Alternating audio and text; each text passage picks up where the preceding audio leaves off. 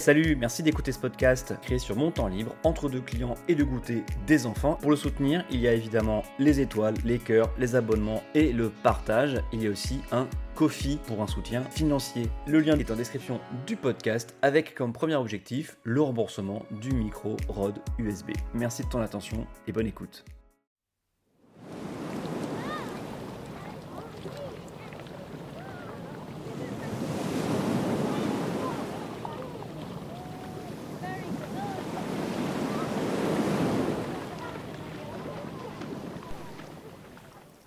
Bonjour, bonsoir, bienvenue dans Adrien parle politique 15 minutes pour un épisode d'histoire politique subjective que je vous explique. Ceci est le premier épisode d'une série programmée pour cet été. Chaque semaine, je vais vous raconter un événement d'histoire politique ou une anecdote, de préférence pas trop connue, racontée de manière totalement subjective. Portrait, déroulé de carrière, histoire d'une ville, témoignages personnels, oui oui, il y en aura. Voilà le programme jusqu'à fin août. Pour aujourd'hui, c'est la tragédie de Besançon dont je vais vous parler. Oui, nous allons commencer par du pathos. Sortez les mouchoirs. Voici l'histoire d'un homme qui, comme Moïse qui n'a jamais vu la terre promise, ne verra pas ce pourquoi il a travaillé toute sa vie. Oui, c'est épique et même un peu pompier. Avant que je ne commence, je vous rappelle, n'hésitez pas à partager ce podcast, à vous y abonner et à me retrouver sur Twitter pour échanger. Adsom, A-D-S-A-U-M. Ça fait toujours plaisir d'échanger, même sur la plage. La tragédie de Besançon. Besançon est une commune de l'est de la France, préfecture du département du Doubs et siège de la région Bourgogne-Franche-Comté. Située en bordure du massif du Jura, à moins d'une soixantaine de kilomètres de la Suisse, elle est entourée de collines et traversée par le Doubs. Capitale de la région historique et culturelle de Franche-Comté, Besançon constitue aujourd'hui un pôle administratif important au sein de la région administrative de Bourgogne-Franche-Comté, en accueillant. Wow, wow, wow, stop, pourquoi je vous lis la fiche Wikipédia, moi?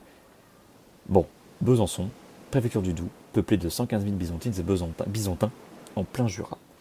Une ville plutôt de gauche, euh, puisqu'il n'y a eu que deux maires de droite après-guerre entre 1947 et 1953. Sinon, ce sont des maires SFIO, section française de l'internationale ouvrière, hein, l'ancêtre du euh, Parti socialiste, et ensuite des maires euh, PS. Leurs noms, si vous voulez, Jean Minos, Robert Chouinte et Jean-Louis Fousseret. Oui, juste trois. Une longévité incroyable pour chacun, signe d'une ville bien tenue. Hein. Ça ressemble à Bordeaux un peu dans le genre. La blague, c'est que récemment, le maire sortant, et est sorti donc, hein, car il ne se représentait pas euh, cette année, le maire sortant, donc Jean-Louis euh, Fousseret, a été élu sous l'étiquette PS en 2014, avant de devenir LREM en marche en 2017. Et vous allez voir, c'est important pour la suite. Maintenant, je vous présente Eric Alauzet. Je ne vais pas vous lire sa fiche Wikipédia, hein, que vous pouvez retrouver à l'adresse euh, http://fr slash euh, slash wiki slash eric underscore mais plutôt me concentrer sur les points qui nous intéressent. Eric Alozet était aux dernières élections municipales la tête de liste LRM à Besançon. Il a réalisé le score de 18,88%. Non, reprenons encore plus tôt, si vous voulez bien. Eric a une carrière d'élu local bien remplie, toujours chez les écolos. Conseiller municipal depuis 1990, à la faveur sans doute d'une démission d'un conseiller municipal vert de l'époque, il est réélu en 1995, toujours sur la liste verte. En 2001, alors tête de liste des Verts, sur une liste autonome, il réalise de très bons scores de 16% au premier tour et contraint les socialistes de Jean-Louis Fousseret à une fusion. L'écologie est une force politique depuis longtemps à Besançon. Déjà en 1983, Alain Fousseret, euh, le frère de Jean-Louis Fousseret, hein, euh, le même ex-maire et ex-socialiste marcheur maintenant, il faut suivre. Chez les Fousseret, il y en a un chez les Verts et un autre chez les socialistes, hein, quelle famille. Alain Fousseret, donc, réalisait déjà le score de 9% en 1983 pour les Verts. Une certaine Michelle Folschweiler faisait presque 13% en 1989, en pleine croissance du vote écolo à la fin des années 80. C'était la première vague verte, on va dire. Ça devait être le bordel chez les Verts dans les années 90, et ça l'était d'ailleurs, hein, euh, parce qu'on a juste un indépendant écolo en 1995 qui fait un mauvais score avant donc les 16% d'Éric Alauzet en 2001. Après 2001, aux élections suivantes, les Verts bisontins feront systématiquement le choix d'une liste d'union dès le premier tour avec Éric Alauzet toujours là. Comme conseiller municipal ou adjoint au maire, ça n'occupe pas tout le temps et qu'il est la figure verte qui compte, le mec écolo qui pèse dans le game bisontin, Éric Alauzet sera aussi conseiller régional de 1998 à 2004, conseiller général du Doubs de 2008 à 2014 et enfin le sommet, mais pas son but ultime, j'y reviendrai, député élu en 2012 avec la vague Hollande et le premier groupe écologiste de l'histoire de l'Assemblée nationale. un groupe au destin funeste. Il est réélu ensuite sous l'étiquette En Marche en 2017. Euh, ce premier groupe parlementaire hein, euh, au destin funeste hein, n'était pas non, par contre le premier groupe parlementaire tout court, c'était le premier groupe de l'Assemblée nationale, puisque les sénateurs avaient pu créer un groupe de 2011 avec Jean-Vincent placé comme président de groupe. Enfin bon, cette parenthèse, excusez-moi. Bon, là vous vous dites, bon, elle est où ta tragédie, Adrien? Accouche Ok, ok, j'y arrive. Puisque j'ai dit que ce n'est pas le but ultime d'être député, bah, en fait c'était la mairie, le poste de maire de Besançon, le but ultime d'Éric. Pendant 20 ans et plus, la figure des Verts de Besançon, c'est Éric. Pendant 20 ans et plus, c'est la mairie qu'il convoite, dans l'une des, des, villes déjà les plus vertes de France, vu ses résultats électoraux. Éric n'a-t-il pas été élu conseiller général et député? Parfois même avec une mauvaise volonté, voire une opposition farouche des socialistes locaux en 2012 par exemple. Hein. Bon, Éric, il n'a jamais été à la gauche du Parti des Verts, on va pas se mentir. Hein. Il se pourrait même qu'il soit régulièrement qualifié par ses camarades. On dit les copains normalement chez les Verts, mais j'aime pas ce mot, je préfère camarades. Il se pourrait même qu'il soit régulièrement qualifié de droitier. Insulte suprême dans un parti de gauche pure et véritable. Ça m'est arrivé à moi aussi, vous pensez bien, hein. de toute façon on est toujours droitier ou le gauchiste de quelqu'un, hein. pensez-y, à méditer. Mais ce n'est pas d'insulter que de le rappeler. Il était le tenant chez les Verts d'une ligne réalo, à l'allemande, loin des agitations vaines des gauchistes. Pardon, je prends, je prends un peu parti là, hein, mais c'est ça quand même. Après l'éclatement du groupe des députés écolos en 2016, à l'Assemblée nationale, sur fond de départ de Rugy, placé, etc., et alors que le parti sombre juste après sa gloire, passant directement du Capitole à la roche tarpéienne, Éric rejoint le groupe socialiste et participe à la primaire du PS en soutenant de Rugy, puis Benoît Hamon du bout des lèvres. Quelle ironie que Benoît Hamon devienne ensuite le candidat commun des socialistes et des Verts quand Yannick Jadot a abandonné sa candidature pour soutenir Benoît Hamon et faire le score de 6%. Euh, ouais, le meilleur score des Verts, mais pas le meilleur score socialiste. Enfin bon, très vite, entre les deux tours, Eric soutient Macron et obtient l'étiquette de la majorité présidentielle pour les législatives de 2017. Il est confortablement réélu avec sa place à la fois de sortant et de l'étiquette euh, En Marche qui faisait fureur. Il est réélu avec 66% des voix. La mairie lui tend les bras, un peu comme euh, Paris pour Griveaux. Hein. Euh, pardon.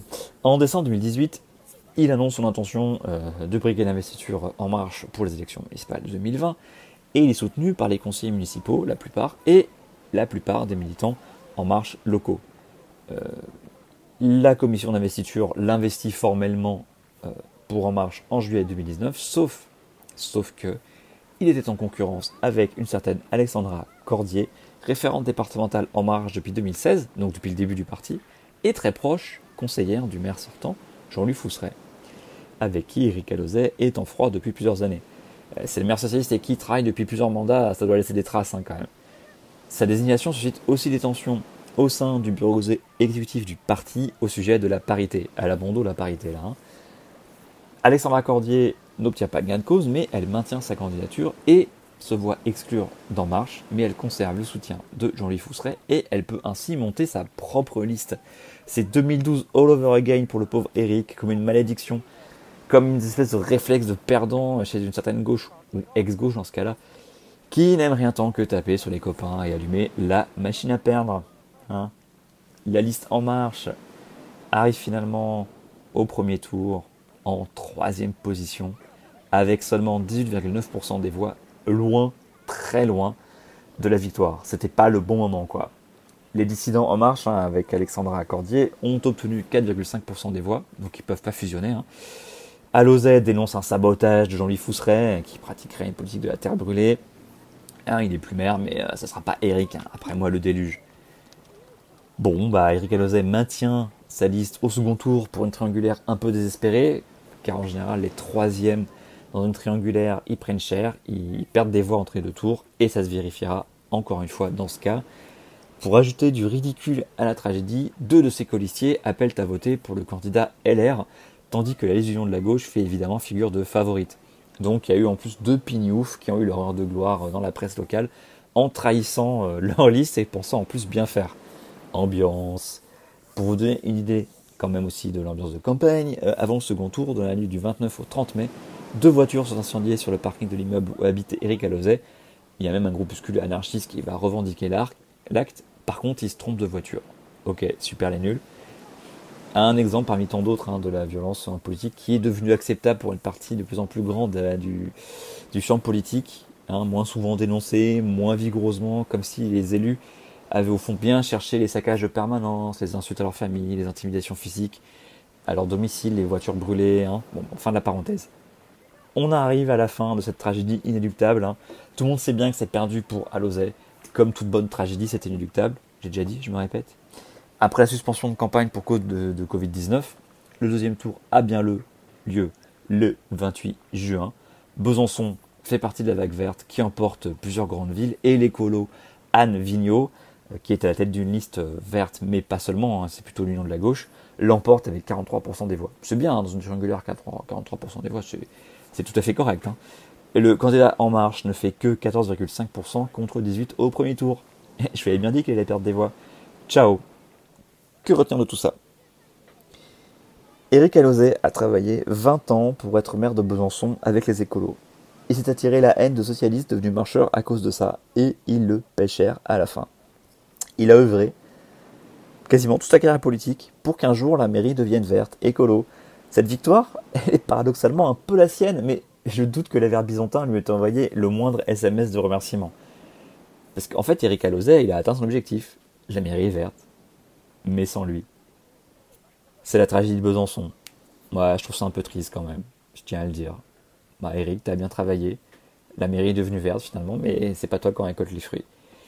Une série de mauvais choix, une série de, problèmes de carrière, une série de, de mauvaises décisions. Et voilà, c'est ça, la tragédie de Besançon pour moi. Je vous propose de conclure ici. Promis, ce sera plus joyeux la prochaine fois. Merci de m'avoir écouté. Pensez à partager, à vous abonner, quelle que soit la plateforme d'où vous m'écoutez.